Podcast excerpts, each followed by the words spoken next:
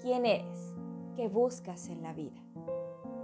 Bienvenidos al podcast Propósito de Vida. Permíteme ayudarte a ser el 1% mejor que ayer. Recuerdo estas tres preguntas cuando tenía 18 años. Yo creí en lo que me habían inculcado mis padres, que era un producto de la sociedad que dice que debes de trabajar duro, colaborar en una empresa, casarte, tener hijos, jubilarte, vivir de lo que te da la empresa y morir. Cuando analicé de nuevo estas tres preguntas, oh sorpresa, me di cuenta que no fueron mis padres, no fue la sociedad, no fue el gobierno. Lo más importante es que yo tuve dos opciones. Uno, creer que soy un robot que dicta el maravilloso sistema que es la sociedad. O dos, ser diferente, luchar por mis sueños y metas. Elegí la segunda opción. Porque si eres de mi generación, millennial, sabes que la jubilación ya no existe, que el gobierno ya no te va a mantener y ¿qué crees? La escuela no te enseña nada de autoestima, no te enseña a invertir, te dice hay que ahorrar. Pero todos los que tenemos inteligencia financiera sabemos que debajo del colchón todo se deprecia. Así que comencé a creer en mí, me armé de valor, seguí, me caí, lloré, me enojé, me decepcioné. Sí, hasta que dije, a ver, Ale, si tú no lo haces, nadie lo hará. Busqué y busqué mi propósito de vida hasta que lo encontré. Sabía lo que quería, pero no trabajé en mí. Sabía lo que quería, pero no sabía quién era. Y la importancia de saber quién eres, aceptarte, amarte, respetarte. Porque cuando descubres qué quieres, pero no sabes quién eres, toda tu vida va a padecer decadencias. Porque puedes lograrlo todo, pero a la vez sentirte vacío, porque no crees en ti, porque no te amas y porque todo el tiempo te la vas a pasar comparándote. Hasta con la rama que está al lado tuyo. Y como no eres como la fregada rama, nunca será suficiente. Así que ahí comenzó mi camino del autodescubrimiento, comencé a ir con el psicólogo, comencé por mí, por mis carencias, por mi dolor, por mi amor. Y ahí nació el proyecto de propósito de vida. Porque no se trata de solo descubrirlo, se trata de tener un balance, de conocerte, tener hábitos, de invertir, de crear un plan de vida, de vivir. Y este maravilloso proyecto se está desarrollando en tres fases. La primera es el autodescubrimiento.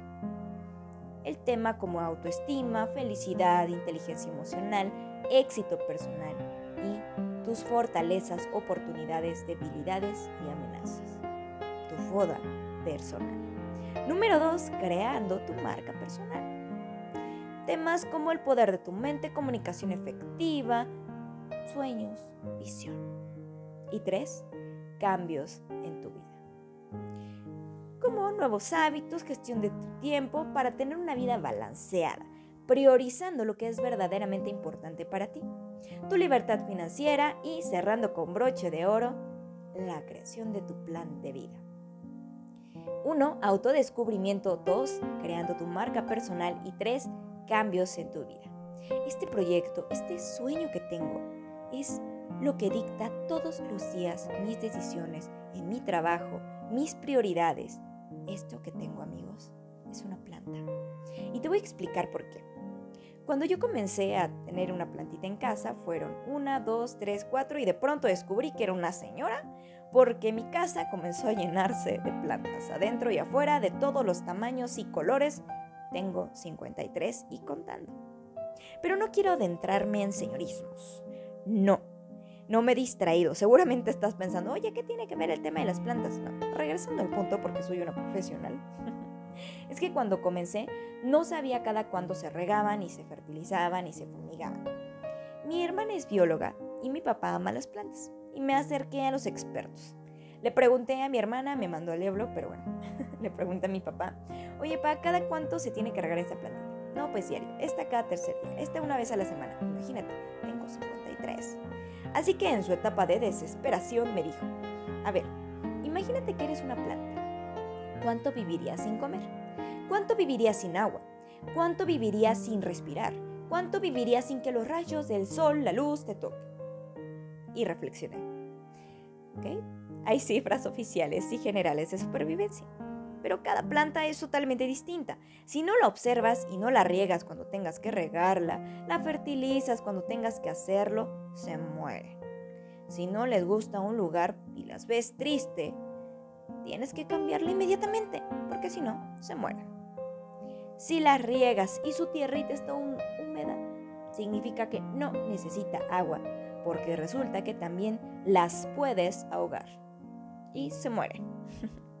El punto es que cada uno de nosotros tenemos una plantita, con necesidades diferentes, con sueños diferentes, con personalidades y gustos distintos.